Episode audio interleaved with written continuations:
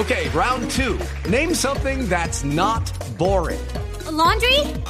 Ooh, a book club. Computer solitaire, huh? Ah, sorry, we were looking for Chumba Casino. That's right. ChumbaCasino.com has over 100 casino style games. Join today and play for free for your chance to redeem some serious prizes. ChumbaCasino.com. No purchase necessary. Full prohibited by law. 18 plus terms and conditions apply. See website for details. Bueno, estamos, como les hemos eh, contado desde las primeras horas de la mañana, estamos eh, dedicados hoy a conmemorar el Día Internacional de las personas con discapacidad. Y queremos tocarlo de una manera positiva, como les veníamos diciendo, porque la verdad es que hay posibilidades, es que existen opciones, es que hay personas que se están preocupando porque estas personas que tienen una condición especial, pero que son ellas mismas y como tal merecen respeto, pues tienen también posibilidades en todos los sentidos. Así que lo que tenemos que aprender en muchos los colombianos es realmente a respetar la diferencia, la individualidad, sea cual sea. Eso es fundamentalmente, pues si en política no lo hacemos, imagínense En ustedes. religión tampoco, Ah, en, par- en no. hinchas de fútbol menos. Aquí queremos que todo el mundo piense como nosotros, aquí queremos que las cosas sean como yo quiero. No, así no son las cosas. Las realidades son distintas, las personas tienen una individualidad que merece respeto. Y quiero comenzar este tema con eh, esta frase que me acaban de enviar. Dice, una gran relación se trata de dos cosas. Primero, descubra las similitudes. Segundo, respete las diferencias. Eso lo decía Mahatma Gandhi y así queremos comenzar. Así que les damos la bienvenida a todos nuestros invitados. Eh, yo se los voy a ir presentando poco a poco. Porque queremos abordar este tema, como les decíamos, de una manera chévere, bonita. Son personas que existen, que nos acompañan y que, como les decíamos, nos hacen crecer desde el comienzo, desde que los tenemos. Así que, pues bueno, bienvenidos a esta mesa. Los voy a presentar a todos. A ver, vamos a arrancar. Empecemos con Alejandra Arenas, que es la directora ejecutiva de Best Baris Colombia, que es una fundación muy reconocida como especializada en el tema eh, de niños con síndrome de Down y discapacidad cognitiva, ¿verdad? Así es, María Muy Clara. buenos días. Buenos días, muchas gracias por invitarme. No, pues aquí muy bienvenido. Y tenemos, y tenemos eh, con Alejandra a John Isidro Castañeda. Hola, John. Hola, muchas gracias. Gracias por invitarme aquí y expresar lo que estamos aquí haciendo por Baris. Bueno, eh, ¿cuántos años tiene usted, John Isidro? Yo tengo 31 años. ¿Ah, sí? Oiga, pero usted come años. No, más joven. no. Pues dicen que tengo menos años, pero yo sí soy un poquito más viejito, soy del año 86. Millennial. Pero ¿cuál viejito? Viejito nosotros. bueno, muy bien, bienvenido. Muchas gracias. Ahora vamos a hablar eh, con él, por supuesto, con John Isidro de su caso. Vamos a saludar a, a Miriam, ay Miriam, perdóneme, se me olv- yo que conozco a Miriam, a Miriam Fajardo, a Miriam Fajardo, que es la directora de un colegio que queremos destacar porque además ha sido premiado internacionalmente, que es el Gimnasio Campestre de Guilford, queda entre la vía Cota Suba, entre la vía Cota Suba, y es un colegio regular, como cualquier colegio, pero tiene un programa de inclusión muy importante que ha hecho además que niños con alguna dificultad, porque podríamos llamarlo así, pues se adapten a la vida, que sus familias lo hagan también y que tengan como el respeto que se merecen y el autoestima, que es lo que más se afecta. Miriam, buenos días. Buenos días, María Clara. Buenos días a todos y muchas gracias por invitarme. Bueno, ahora vamos a hablar de ese tema y de la nueva ley que salió y toda. No, no, es decreto. Decreto. Decreto, sí, señora. Que salió para, para esa población de personas con algún tipo de discapacidad. Y tenemos a Sergio Tobón, que es un tipo de discapacidad que queremos mencionar porque podemos ser cualquiera de nosotros. Y es un poco también lo que queremos, eh, digamos, llamarles y ponerles en alerta. Es que Sergio era una persona como cualquiera de nosotros y tuvo un accidente y tiene lo que se llama hoy una discapacidad adquirida. Pero es muy simpático, ustedes no se imaginan. Sergio, ¿qué hay? Hola, ¿qué tal? Muchas gracias por invitar. Bueno, Sergio, ¿cuántos años por tiene usted? invitarnos. No, bueno, no. ¿Cuántos años Pues te vas a impresionar. ¿Sí? 41. ¿Sí? Otro que come años. Claro. ah, bueno, muy bien. Gracias por venir, Sergio, de verdad, y acompañarnos y compartirnos la historia. A ti por la invitación, muchas gracias. Bueno, es una forma positiva de ver esta realidad de la vida, pues que nos trae, nos atañe y demás, y siempre que una familia, y aquí vamos a arrancar con este tema con Alejandra Arenas, la directora de Bes Bares. Alejandra, cuando a una familia llega un niño particular, un niño con una condición, como, como debiéramos llamarlo, ¿verdad? Eh, los papás se alertan e inmediatamente comienza un trasegar muy difícil, porque además la sociedad no está preparada, pero menos quien uno esperaría que estuviera preparado, un colegio, un jardín infantil y casi que los mismos centros de atención.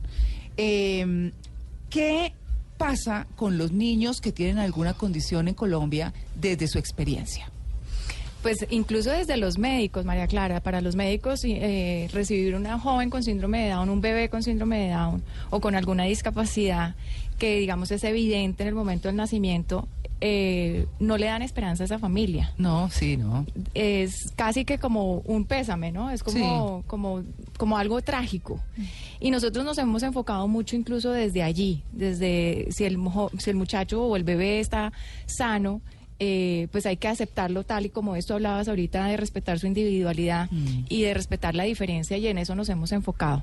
Nosotros trabajamos mucho desde nuestros programas, eh, que es, además el programa de oportunidad laboral, pues como su nombre lo indica, son personas que están en edad de trabajar.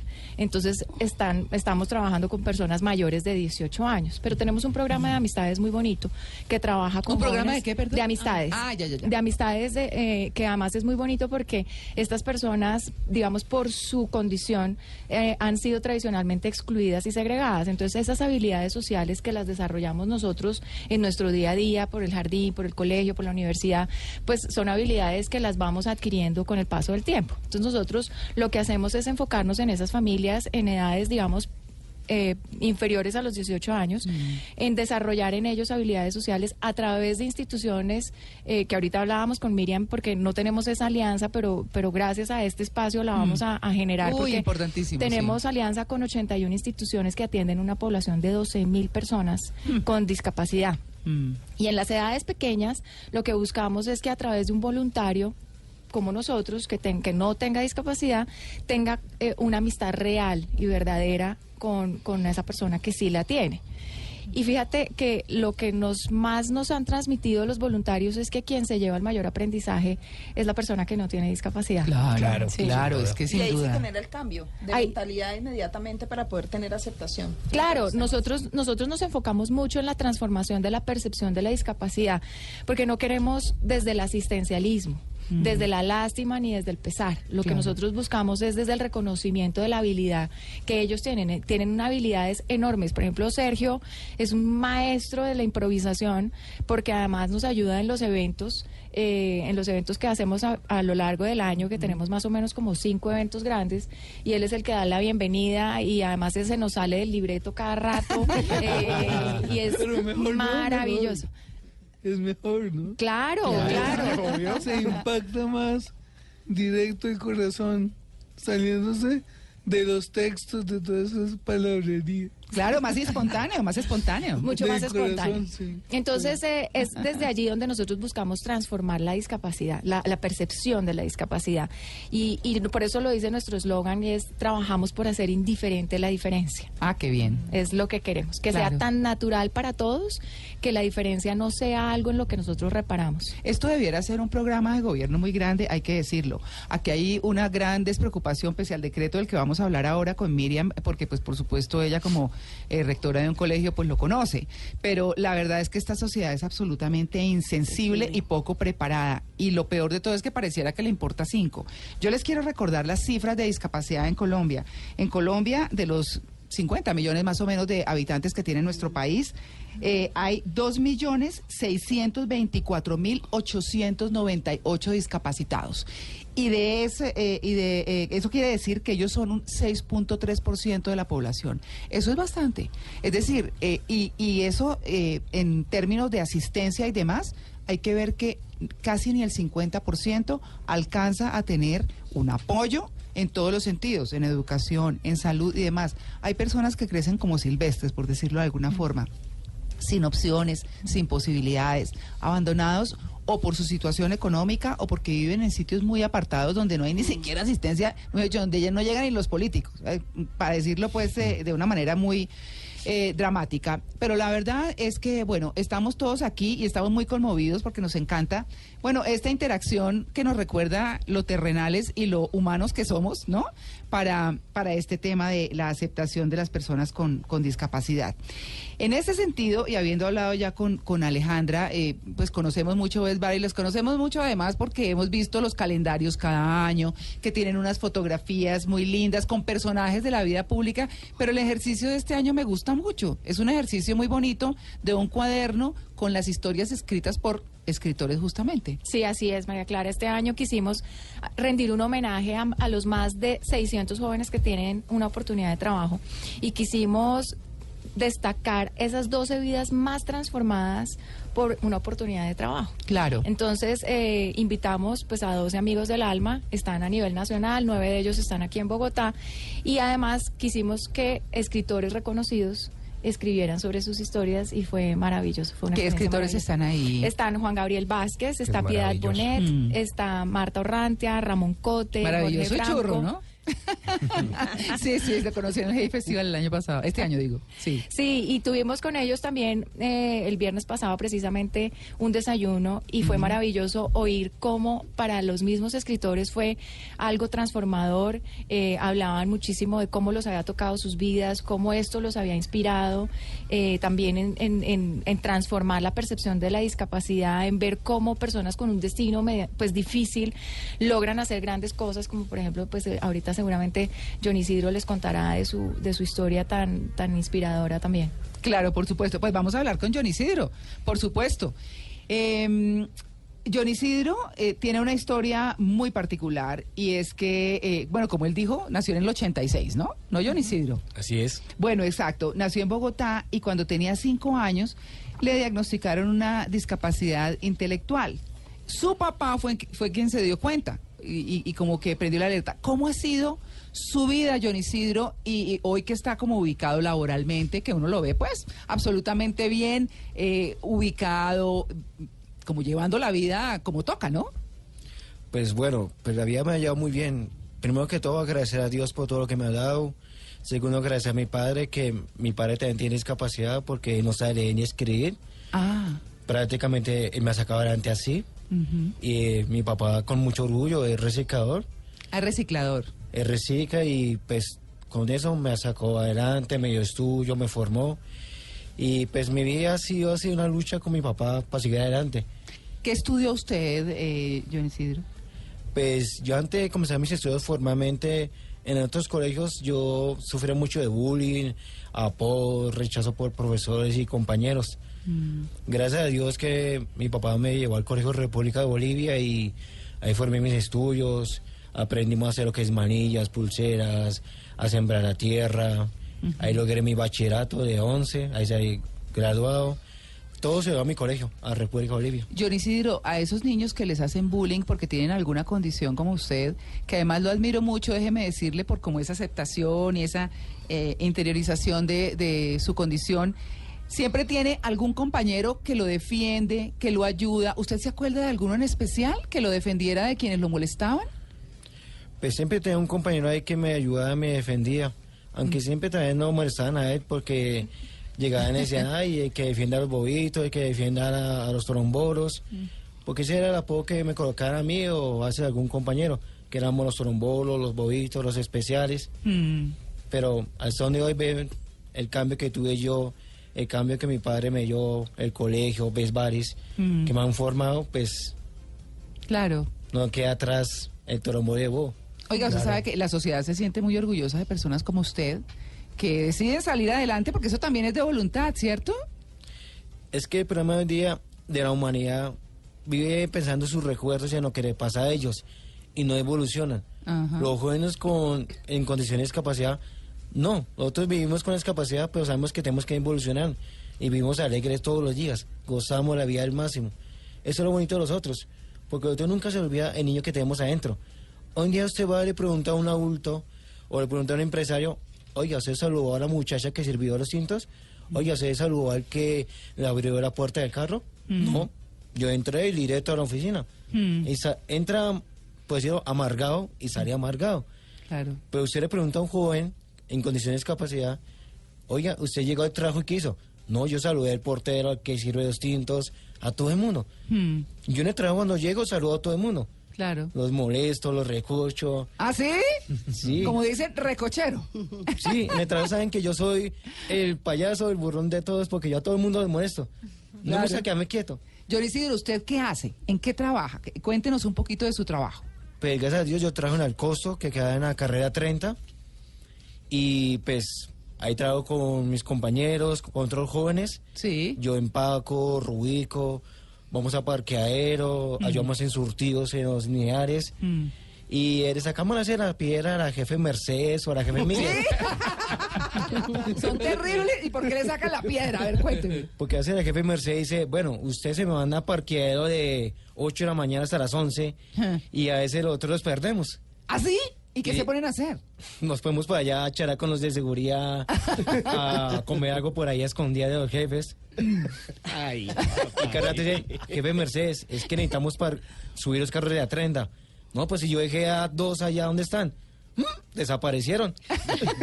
Y jefe, no, sí, estamos aquí en parqueadero. Claro. Bueno, yo le voy a preguntar una co- noviecita, ¿qué? No, no, ya no. Tengo esposa. Ah, no me di... No, pero me quedé cortica. Ah, ¿tiene esposa? Sí, tengo esposa. En este mes cumplimos nueve años de estar juntos. Ah. Este año nació mi hijo, Ah, no me diga. Ángel Gabriel, nació el primero de abril, ¿Sí? que fue una alegría para mí. Nació bien, Sí. aunque mi esposa tenía mucho miedo, Sí, porque eh, dijeron que pronto podían nacer con discapacidad o algo así. claro. Pues antes de tener nuestro hijo, nosotros lo pensábamos, analizamos todo y aceptamos el reto. Bueno, pero, pero yo quiero irme un poquito más para atrás. ¿Su esposa tiene alguna condición como usted o no? Sí, mi esposa también tiene discapacidad, Sí. de aprendizaje también, pero no, ella también lo ha superado, va a seguir adelante. Y es una luchadora, yo a ella la respeto mucho, pues a todo que digan, sigue trabajando ahí. Yo quiero, yo quiero hablar un poquito de esa decisión de cuando ustedes decidieron, los dos en condición de discapacidad, pero muy razonables además, decidir, eh, decidieron tener un, un- un hijo. ¿Cómo fue esa discusión? Eso fue el año pasado, Sí. pues estábamos sentados, estábamos hablando, mirando todo lo que venía para el futuro de nosotros, lo que hemos hecho, logrado entre los dos. El proyecto es sacar a casa para los dos. Entonces, pusimos en la mesa el concepto de poder tener un hijo, mirar todo lo que pueda venir. Hablamos con mis suegros, con el papá de ella, que es César Pinilla, es un gran señor, Sí. gran caballero. Miramos todos los conceptos y hasta que dijimos, no, sí, hagamos, tenemos un hijo. Pidamos el permiso a Dios, antes de que todo, Dios nos da el permiso. Qué bonito. Pero antes de tener el niño y antes de todo eso, pasó un momento maluco para la familia. Sí. Sí, porque yo tuve un problema en el corazón, yo no lo sabía. Mm, Un día mi esposa, cuando estábamos en la casa para salir, ella preguntó por qué no salí yo. Ella subió, yo estaba tirado en el piso, ajá. me ha dado un ataque al corazón. Mm, Entonces estábamos pasando por un momento difícil, sí. porque yo estaba bajo de ánimo, bajo de nota, Mm, había perdido mucho peso, no quería ni comer. mm. Entonces me excluí de todo. Pero hoy las cosas son distintas. ¿Cómo es la vida hoy con ese niño? Ah, eso fue la felicidad para mí. ¿Sí? Sí, porque cuando mi esposa me dijo que estaba embarazada el año pasado, Mm, fue cambio todo para mí. Fue como el chip de que otra vez me levantó. claro. De decir, oye, despierte. Mm. Y ver ese niño cuando lo vi el primero de abril entre mis brazos. Porque fue un momento difícil, porque no nació por parto natural, Ujú. nació por cesárea. Bueno. Yo me quedé en el hospital con mi suegra, ella se quedó conmigo, yo dormí en las sillas, no me caí sin mi esposa. Mm. Cuando mi suegra me dice, John, baja. Y bajamos, me entregan a ese chiquitín ahí. y ve que me sonrió, ve que me cogió la mano. Wow. Ve que por él es que estoy luchando ahora, por él es que estoy haciendo mis cosas. Automáticamente yo publiqué fotos en Face, en WhatsApp. Todas las redes. Mi papá puso grito en el cielo. Digo, Carlos, nació el hijo de John. Avisa a la madrina, avisa a todos. Y ya nació el hijo de John. Mi jefe Mercedes lloró. Todos mis compañeros estaban No, contentos. pero usted estaba muy rodeado. Sí, todos eh, están haciendo oración por mi esposa, por mi hijo, para que saliera bien. ¿El niño está bien? El niño está bien, es un gordito hermoso. Sí. Popochito. Duerme conmigo. Sí. Se baña, yo lo baño. No lo vaya a malcriar. No, ya está acostumbrado a estar conmigo. Sí. De cada rato buscas al papá y, o si no, busca a la mamá para que le dé de comer. ¿Cuánto tiene el niño? Ya siete meses, ya va a entrar para ocho. Mm. Ya es un guerrero, salió adelante y por él es que me ha demostrado que tengo que seguir adelante. John Isidro, ¿cuán- eh, ¿cómo se llama el niño? Ángel Gabriel. Ángel Gabriel. Pero qué historia, ¿no? Es decir, e- es lo que les queremos mostrar hoy, ¿no? Las historias positivas, bonitas, sí se puede salir adelante, sí se puede tener una vida interesante, gratificante y con todo el respeto por sobre todas las cosas. John Isidro, gracias por compartir semejante historia. Nos tiene aquí a todos paralizados, ¿cierto? Sí, es que eso es lo bonito. No tanto que conozcan a las personas con discapacidad y que vean que tiene síndrome de Down o otras discapacidades diferentes, sino conocer lo que hay detrás de ellos, lo que han logrado y lo que han luchado. Y por qué sus familias luchan día a día para que logren eso. Mi padre es un ejemplo de eso. Mi padre que no sabe escribir ni leer, reciclador, y me sacó adelante. Mm, Es todo para mí claro. es mi respeto, mi admiración. Ve que me puso en un sitio y ya él me dijo, como un día me dijo, el día que yo me vaya a este mundo, tú tienes que seguir solo. Mm, Y eso es lo que estoy haciendo. Y ve que, pues, puede mi papá, mm, pero me queda otra familia, que son mis suegros, ah, que me aceptaron con mucho cariño, con las puertas abiertas. Y pues, nada, tengo familia, tengo amigos. Y cada día crece más mi familia. Y soy orgulloso de eso. Muchas gracias, eh, eh, John Isidro. Yo no tengo más que decir que, bueno, por estas cosas hay que darle gracias a Dios, a quienes somos creyentes, y, y la verdad es que sí hay cosas positivas por decir. Eso es lo importante y hay que comenzar. 8 y 37, estamos en Blue Jeans de Blue Radio.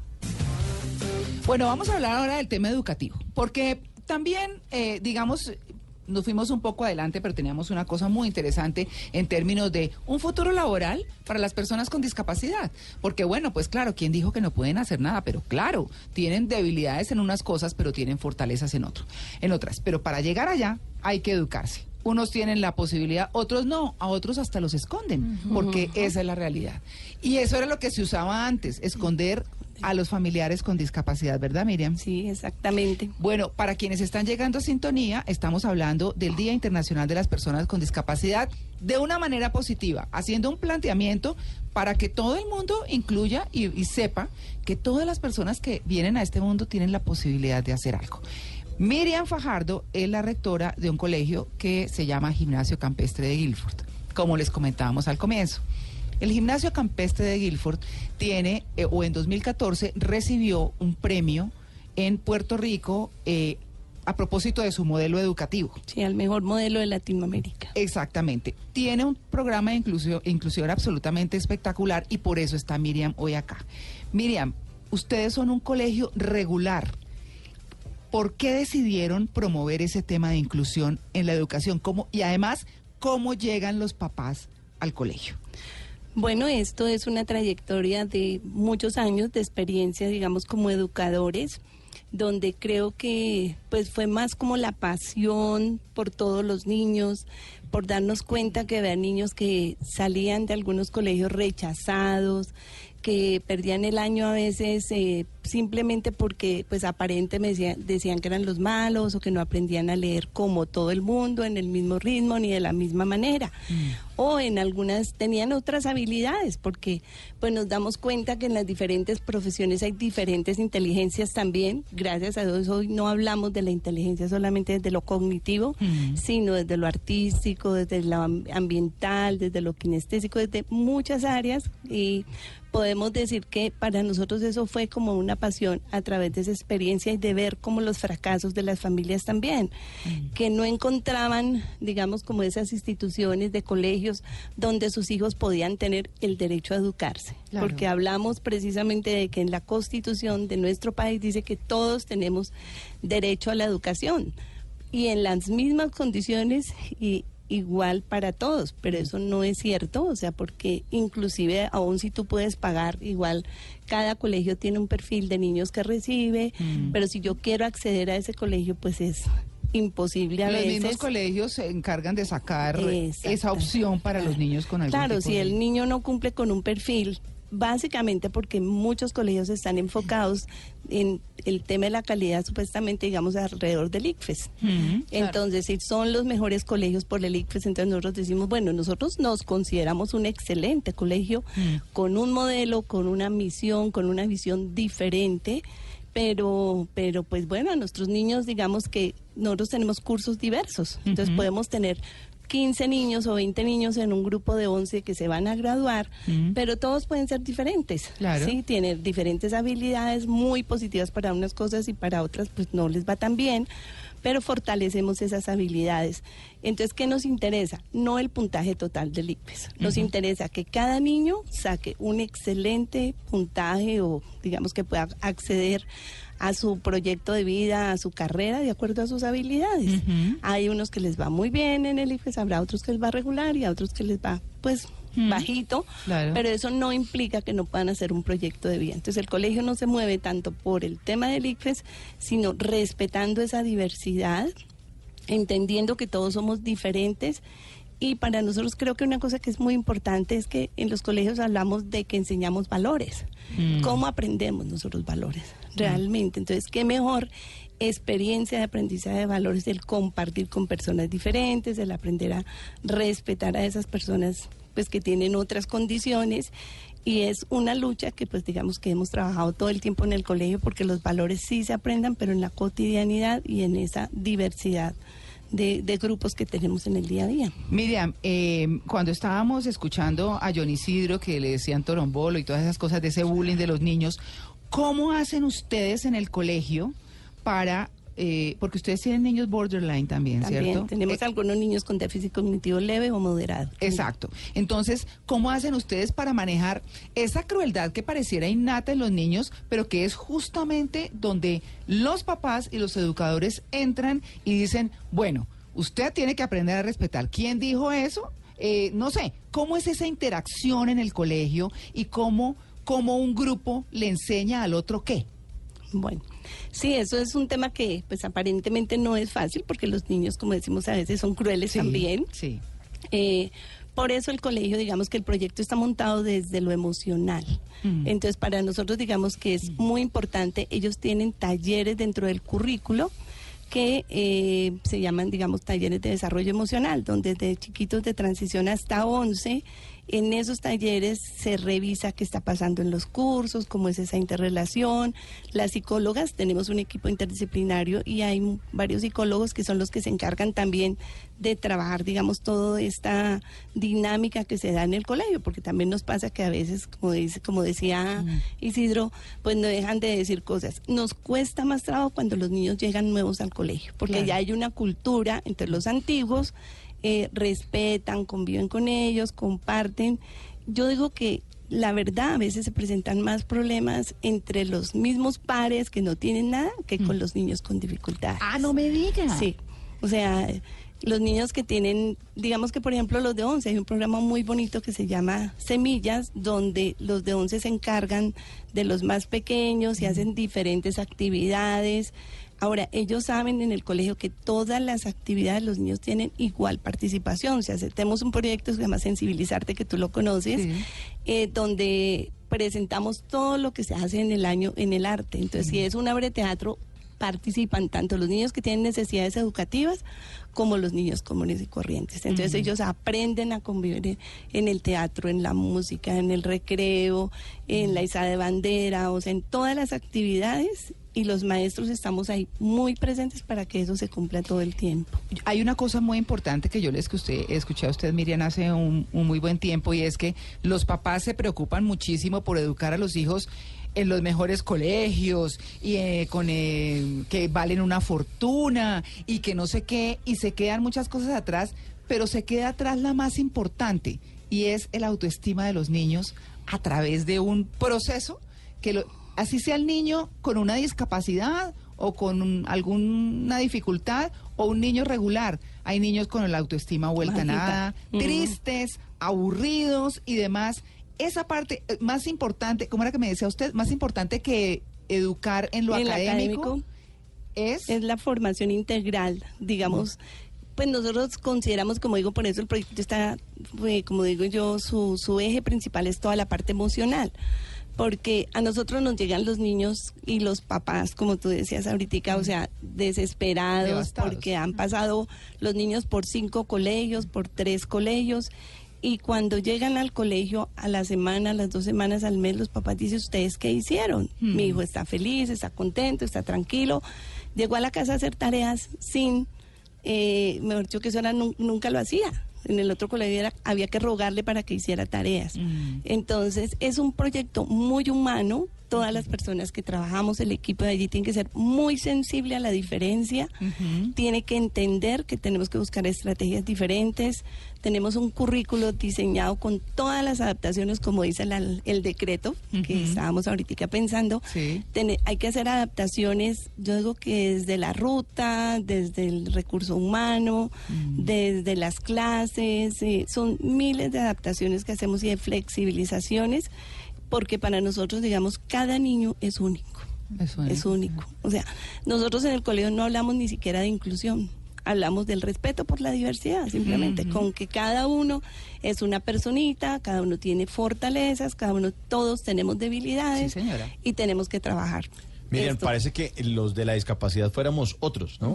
Sí. Sí, ¿por qué? No, porque nosotros tenemos esa discapacidad para a- a aprender a vivir en la diferencia. Nosotros, eh, los colombianos, especialmente, yo no sé si es que por la ubicación geográfica, las montañas, las tres cordilleras, como que muy encriptados en el país. Y cuando llega alguien, no es que le apretaron un amigo que eh, él es. Él es argentino, venga, se lo presento. O sea, como que nos, no estamos acostumbrados a vivir con cosas diferentes o con personas que piensen distinto, que sean distintos a nosotros. Fíjese también en ese caso que ustedes hablan hace un ratico de los colegios.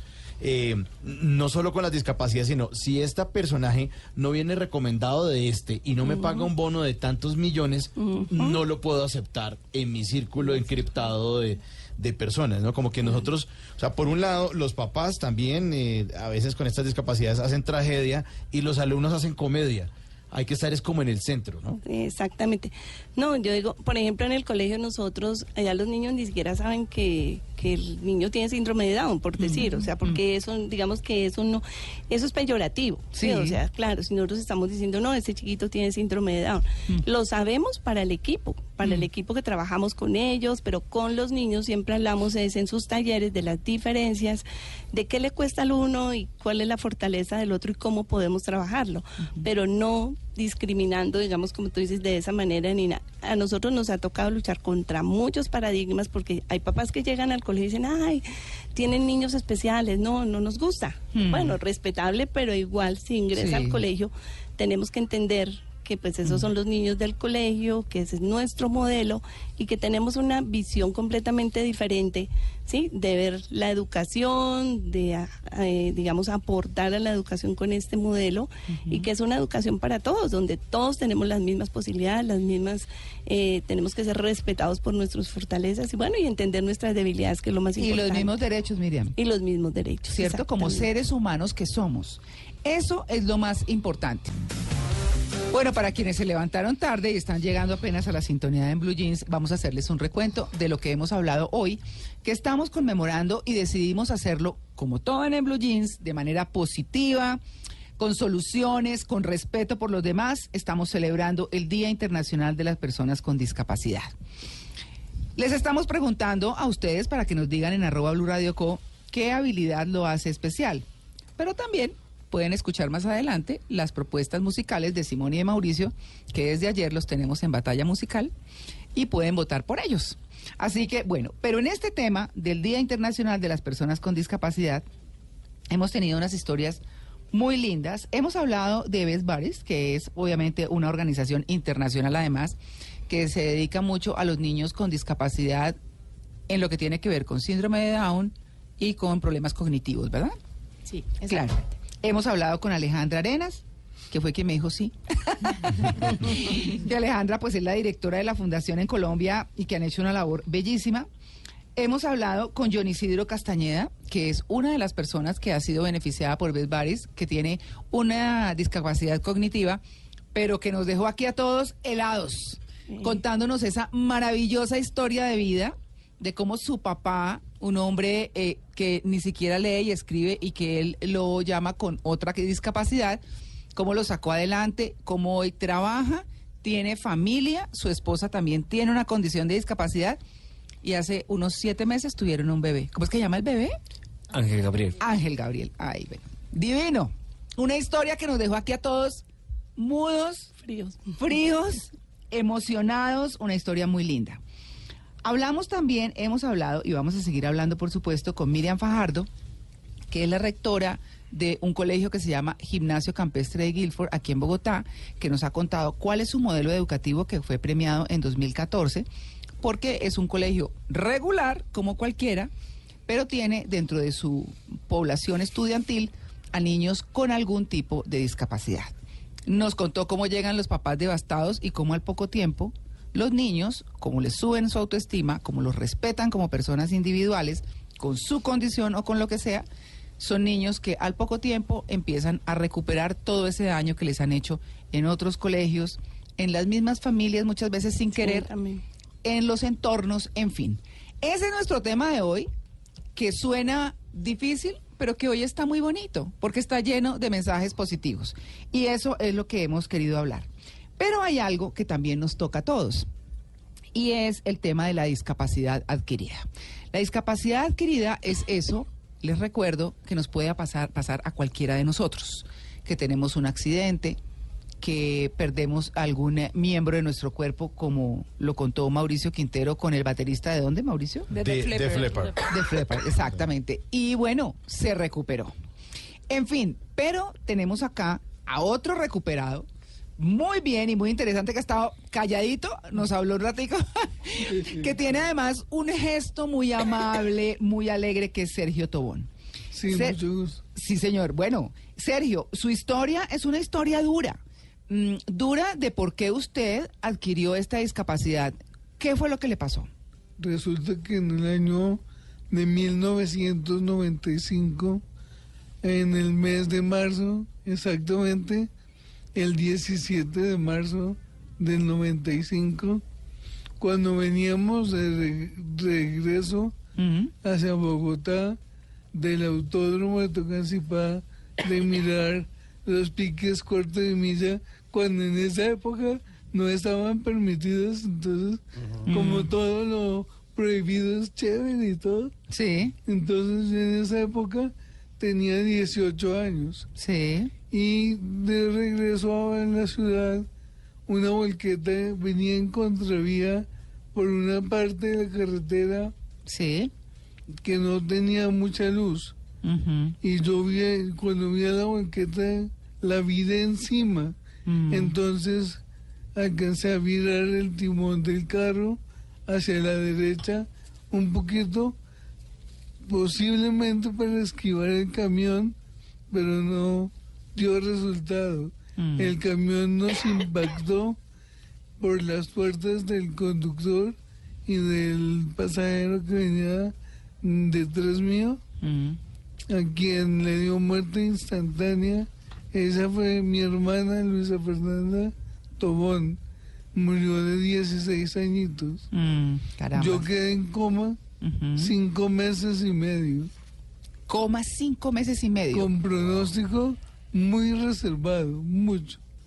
Y después de- del coma, eh, tuve, recibí, gracias a Dios, muy muchas atenciones de profesionales de la salud en la clínica Santa Fe. Claro, hablemos un poco, Sergio, Sí. después de, de toda esa recuperación que sabemos que es difícil, porque las personas que entran de un coma con tanto tiempo les tienen que enseñar a comer, a caminar, bueno, hacer muchas cosas. Pero Sergio, usted tiene una vida muy destacada. Usted fue a la universidad, el médico dijo un día, vuelva al colegio. Y usted volvió al colegio, pero además hizo una carrera profesional. Sí, claro. ¿Qué estudió usted? Yo estudié comunicación social No, mejor con dicho. énfasis en publicidad.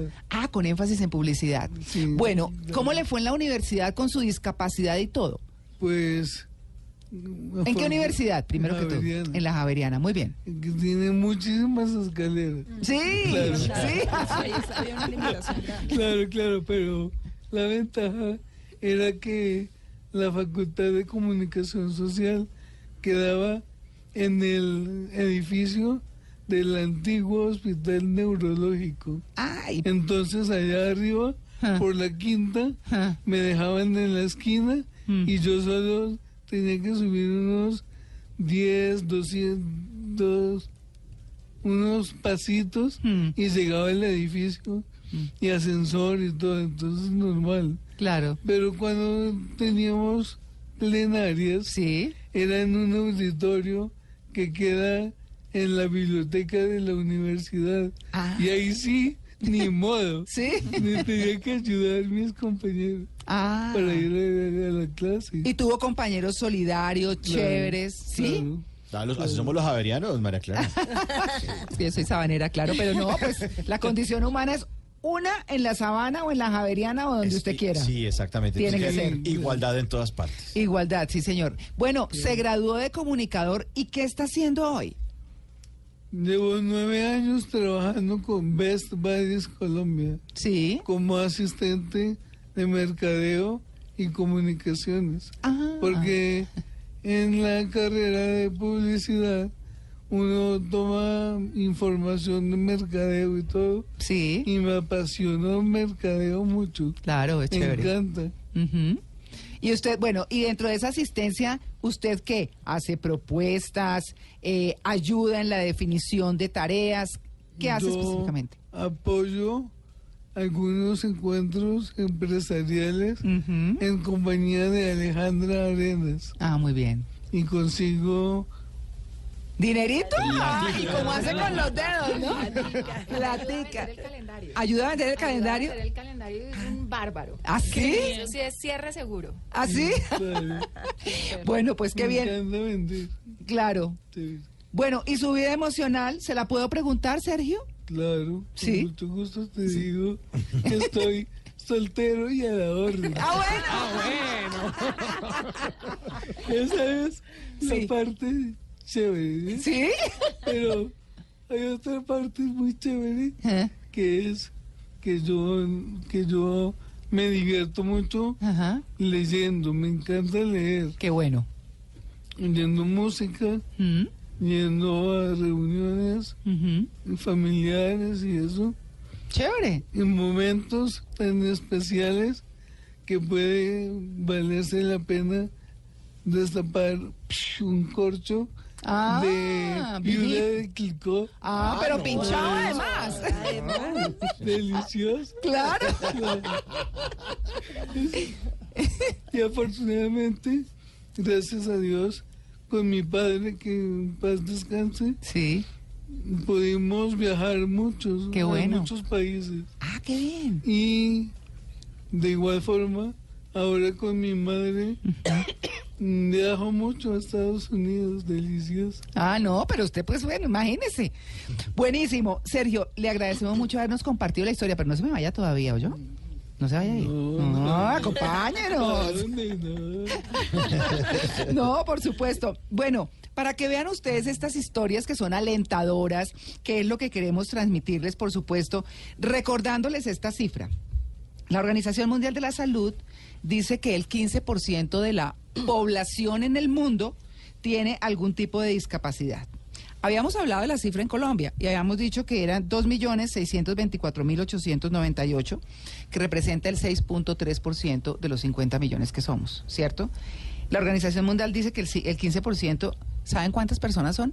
Mil millones de seres humanos en todo este planeta que tienen todas las posibilidades de salir adelante, pero que en muchas ocasiones, por muchas razones económicas, sociales, de las mismas familias, en fin, no lo pueden hacer. Aquí hemos querido traer unos ejemplos para que ustedes tengan esperanza, ¿no? De eso se trata por sobre todas las cosas, para que las familias no se entreguen a la derrota, para que los médicos además tengan como esa sensibilidad de saber qué les dicen a sus pacientes, a las mamás que tienen esos hijos y a los papás que tienen esos hijos. Porque en muchas eh, ocasiones, como lo hablábamos acá, estamos hablando extra micrófono y lo quiero sacar para que ustedes lo, lo piensen también en este domingo de reflexión que tenemos en, en Blue Jeans, y es cuando un diagnóstico se tira, si se puede decir de esa manera, la vida de un niño. ¿Por qué eh, etiquetarlo bajo alguna condición y frenarlo cuando no ha comenzado ni siquiera a dar su batalla propia, ¿verdad? Yo quiero preguntarle a Alejandra esa experiencia en Besbores. Sí, nosotros hemos conocido de varias familias donde el diagnóstico ha sido la principal barrera donde eh, frente a otras situaciones donde el diagnóstico ni siquiera se ha querido dar. Conocemos también el caso de, de mamás que han querido eh, insistentemente saber qué le pasa a sus hijos y donde médicos muy sabios eh, se han abstenido de dar ese diagnóstico precisamente por lo que estás diciendo, porque el diagnóstico rotula, limita, eh, frena, Mm. eh, quita posibilidades, mientras que si la mamá está convencida de que su hijo tiene posibilidades y cuando llegan a Best Buddies, eso es lo que ellos ven, eh, hay esperanza, tú utilizabas esa palabra, eh, en la discapacidad hay esperanza, las personas pueden desarrollarse y ese, esos mil millones de personas, el 80% se encuentran desempleados, pero no porque no puedan trabajar, Mm. sino porque nadie les da la oportunidad. Claro, uno escuchando especialistas, hay uno muy, muy eh, reconocido en Colombia que es Roberto Chaskel, que es psicólogo, psiquiatra, perdón, psiquiatra. infantil, y él eh, tiene muchísimos niños de muchísimas condiciones. Y dice que, ¿para qué decirles a veces el diagnóstico? Que eso es etiquetarlos exactamente y, y no sacarlos. Él, él tiene, por ejemplo, niños que tienen autismo en algún nivel, ahora no se dice Asperger ni nada de estas cosas, sino el autismo, es uno desde muy incipiente hasta muy profundo. Y él eh, dice que tiene pacientes que hoy están, por ejemplo, en los Andes estudiando. Y que parece que nada les hubiera pasado en la vida, porque han madurado. Les quedan cositas algunos que dicen, lo sabemos los especialistas y los papás de los niños pero, pero los niños salen adelante y hoy son profesionales, comunes y corrientes. Entonces es donde uno, Miriam, y le dejo esta pregunta planteada para hablarla después de nuestro break. En este tema de la educación, ¿qué hay en términos de decretos y de cosas y de todo, además del ser humano que rodea el proceso para poderles ayudar a los niños en Colombia? 9 y 33. Maratoneando, sí señor.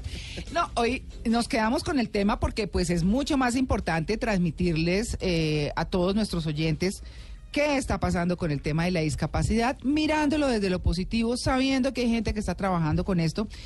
Retomamos con un tema que es bien importante, es, eh, una de nuestras invitadas de hoy, que ustedes seguramente ya la tuvieron que haber escuchado, quienes han estado siguiéndonos en todo el programa, que es Miriam Fajardo, la directora de proyectos eh, del Colegio Gimnasio Campestre de Guilford.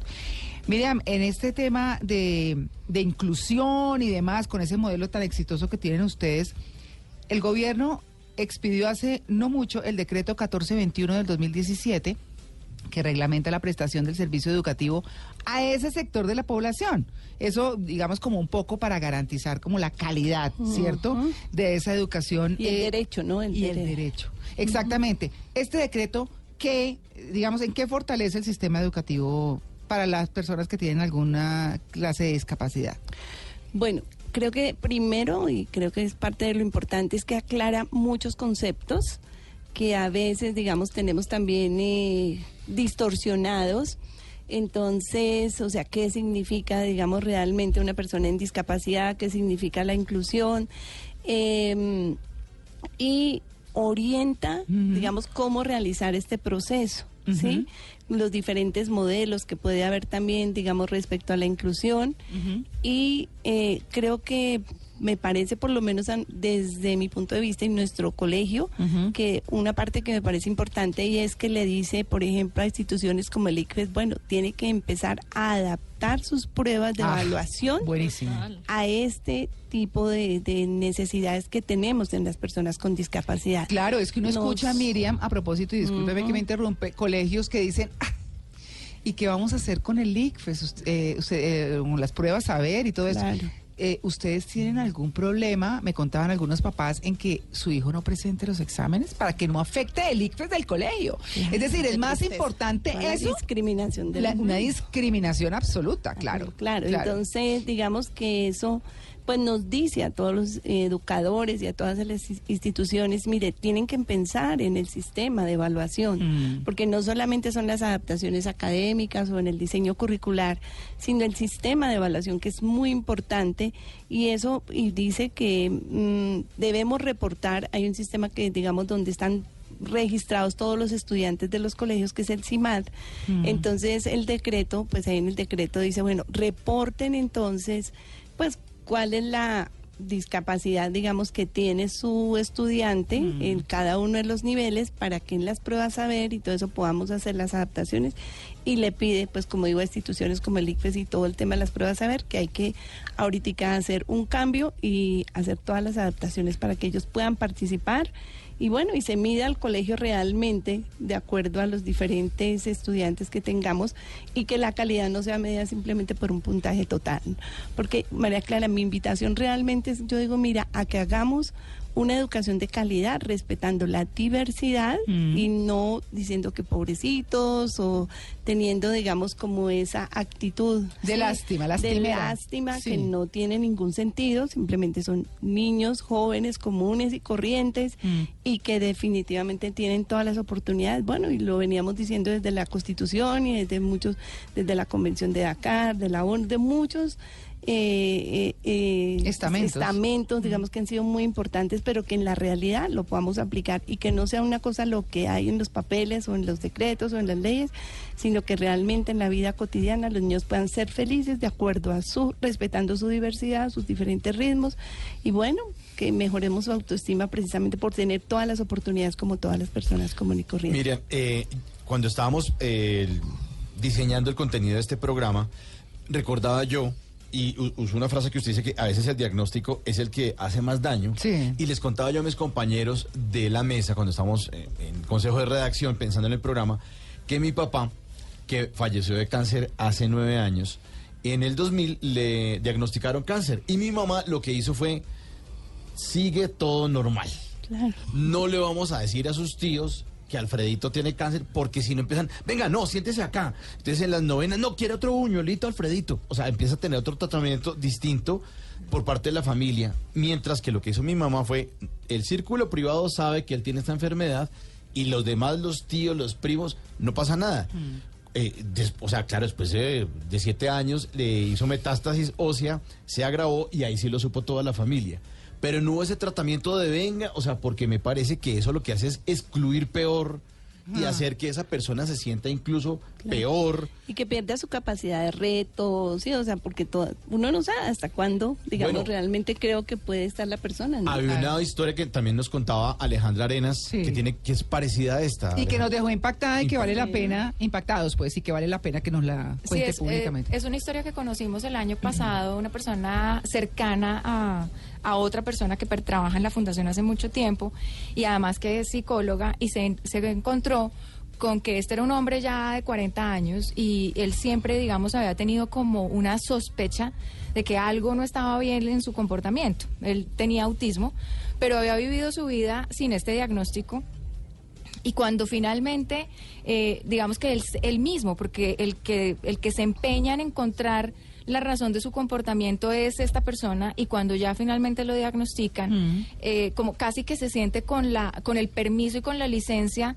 de adaptar adoptar todos esos comportamientos propios del autismo y le contó a todo el mundo en su trabajo, no es que mire, yo ya sé, yo ya tengo autismo, le contó a su esposa, pierde el trabajo y después se, se divorcia de su esposa. Imagínese. O sea, es, es- es como que dispara todo. Sí. ¿No es cierto? Ese tema del diagnóstico es un, es un tema muy difícil. Y es un tema que hay que eh, pues mirar con mucho cuidado y se los decimos a los especialistas, por supuesto. Pero yo quiero cerrar esto chévere. Porque Qué ya bueno. nos vamos. Les quedamos debiendo cine, les quedamos debiendo Oigan a mi tía, les quedamos debiendo maratoneando, eh, muchas cosas, pero pensamos que nuestra labor también periodística tiene que ser el de poner un granito de arena en esta sociedad para decirles respetemos a las personas en su individualidad, en lo que son y en lo que realmente aportan a la sociedad, porque aportan. Totalmente. ¿Cierto? Totalmente. No, No, solamente en la sensibilidad que nos debe generar ese respetar al otro y aceptarlo como es, sino también en términos económicos pueden tener, eh, eh, digamos, una proyección. Ustedes tienen un proyecto profesional para profesionales, ¿verdad? Claro, digamos que a través de la experiencia del colegio nuestros estudiantes eh, llegaban a las universidades y no tenían pues la oportunidad de ingresar tan fácil como le pasó a, mm, A Sergio. a Sergio, sí, no todas las veces ni todos los maestros. Entienden, digamos, pues que hay que necesariamente adaptar y entender ese ritmo. Entonces, con la experiencia del colegio, creamos un proyecto que se llama Guilford Superior, Mm. que es un proyecto inclusivo en Taller 5, en ambiente universitario, que era lo que queríamos, Mm. que tengan la misma oportunidad de todo el mundo de vivir la experiencia de universidad, de poder eh, compartir con compañeros, de, bueno, de tener... Vida universitaria. Vida universitaria, además que por su edad, o sea, que estén con sus pares y en el ambiente que realmente le corresponde y no en un ambiente aislado, en un sitio, en una institución aparte. Y además también entender que cada uno puede ayudar y es un tema de creatividad. Hace unos meses Jorge Alfredo Vargas eh, registraba un hecho en el Estadio del Campín donde un señor llamado José Richard eh, era hincha de Millonarios, es hincha de Millonarios y tenía síndrome de Usher. Él era sordo y ciego y un hincha de Santa Fe llamado César Díaz le ayudaba a ver el partido con una tabla de 30 centímetros por 20 centímetros y le cogía los dedos y entonces le pasaba los dedos por la tabla y eh, José pues podía saber qué estaba ocurriendo en el partido. Es decir, hay un tema de creatividad, claro, hay instituciones, pero uno de pronto las personas que tiene al lado también con creatividad puede incluirlas. Ese, pues uno creo que nos ha pasado a todos los que estamos en este tema que hay mamás también y familias muy creativas. Yo conocí una mamá de un par de gemelitos que adaptó su casa, o sea, quitó sala, quitó comedor, quitó todo y su casa era un gimnasio para poder trabajar todo lo que sus hijitas necesitaban en su etapa de desarrollo, en toda su parte motora, fina, gruesa y toda su casa uno ingresaba y era estaba adaptada para sus hijitas que, que tenían habían nacido, digamos, pues antes de tiempo y que necesitaban todo este trabajo. Bueno, pues vamos a despedirnos con musiquita, ¿no? Con musiquita eh, en este tema que suena duro, pero que hemos querido hacer amable, que hemos eh, querido hacer digerible y con ejemplos gratificantes como el de John Isidro. John Isidro, gracias por venir. No, pues gracias a ustedes por invitarme a su programa y pues... para Gócese ese niño, gócese su hijito. Sí. ¿Ah? Para despedirme voy a dejar un mensaje para todos los que están escuchando. Sí. Es por favor no le cierren las puertas a los jóvenes con discapacidad. No ignoren a esa gente. Y nunca pierdan esa alegría. Porque lo más berraco es perder una alegría. Mi hijo siempre me lo enseña a mí. Mis suegros también me lo enseñan a traer enseñanzas. Inclusive mi suegro, ayer yo cometí un error. Mm. Y él automáticamente me corrigió. Me dijo, así no se saluda John. Se saluda buenas noches, buenas tardes. Ah, Señor César o donde se vaya. sea, sí. Entonces, mi suegro, él me corrige unas cosas y Mm. siempre mi suegro está corrigiéndome ahí y es grato que él me corrija. Claro. Me gusta Mm. que él me corrija porque yo Con cariño, ello. con cariño. Claro. Sí. No, pues Entonces- que todos nos equivocamos, ¿no? Sí, no, pero mi suegro siempre me corrige y gracias a él es que yo puedo avanzar en mi trabajo y en mis cosas. Mm. Los invito a que conozcan a estos jóvenes, los invito a que estudien de ellos y aprendan de ellos la alegría que transmiten ellos. Que les den la oportunidad de conocerlos, eso Sí. es bien importante. Eso es. Bueno, Sergio, muchas gracias. Con mucho gusto. Lo admiro mucho, a ustedes dos los admiro mucho, Gracias. ¿cierto? Sí, pero antes de marcharme, me gustaría compartir con todos los oyentes ¿Ah? un- una recomendación básica, fundamental, Sí. para que el desarrollo de vida de su hijo o su hija con discapacidad intelectual o cualquier tipo de discapacidad es apoyarlos, apoyarlos desde el comienzo Sí. y no nunca desfallecer en su apoyo. Eso es fundamental. Sergio, muchas gracias. Y bueno, los voy a despedir a Miriam Fajardo, muchas gracias. Alejandra, Alejandra, se me olvidó. Arenas. Arenas. Muchas gracias por haber venido. Eh, directoras eh, del Colegio Gimnasio Campestre de Guilford y de Best Baris, por supuesto, una organización también muy reconocida. Gracias por compartirnos, por enseñarnos y por darnos ejemplo, además de lo que realmente se puede hacer por un sector de la sociedad que está muy olvidado. ¿Usted me iba a decir algo, Simón? Sí, que precisamente hablando de Best Buddies, eh, ellos tienen el calendario 2018 y la gente que lo quiera apoyar, del que hablamos, que hay muchísimas historias escritas por muchos eh, Escritores. escritores, valga la redundancia, pues eh, lo pueden adquirir en la fundación, Ah, para que muy sigan bien. apoyando el trabajo de esta fundación. Bueno, buenísimo. Aluso Mayra, nuestra oyente de la que hablaba María Lourdes hace un rato, que tiene una hija con parálisis cerebral, dice, los discapacitados no son pobrecitos, son valiosos, no conocen el mal, porque no hablamos hoy de, la, de esa inocencia que nos enseñan, ¿no? Eh, son valiosos, no conocen el mal, solo dan amor y gratitud. Y enseñan por sobre todas las cosas a que esta sociedad tiene que ser mucho mejor y mucho más inclusiva. Yo les quiero dar un aplauso a todos, a nosotros, a nuestros invitados, porque de verdad admirable. No se olviden, este 3 de diciembre, el Día Internacional de las Personas con Discapacidad. Tengan un maravilloso domingo. eh, si no son católicos, no importa, denle gracias a Dios. eh, vayan a misa o, o den las gracias como quieran, pero sean buenos en esta sociedad. 10 y 1. Chao.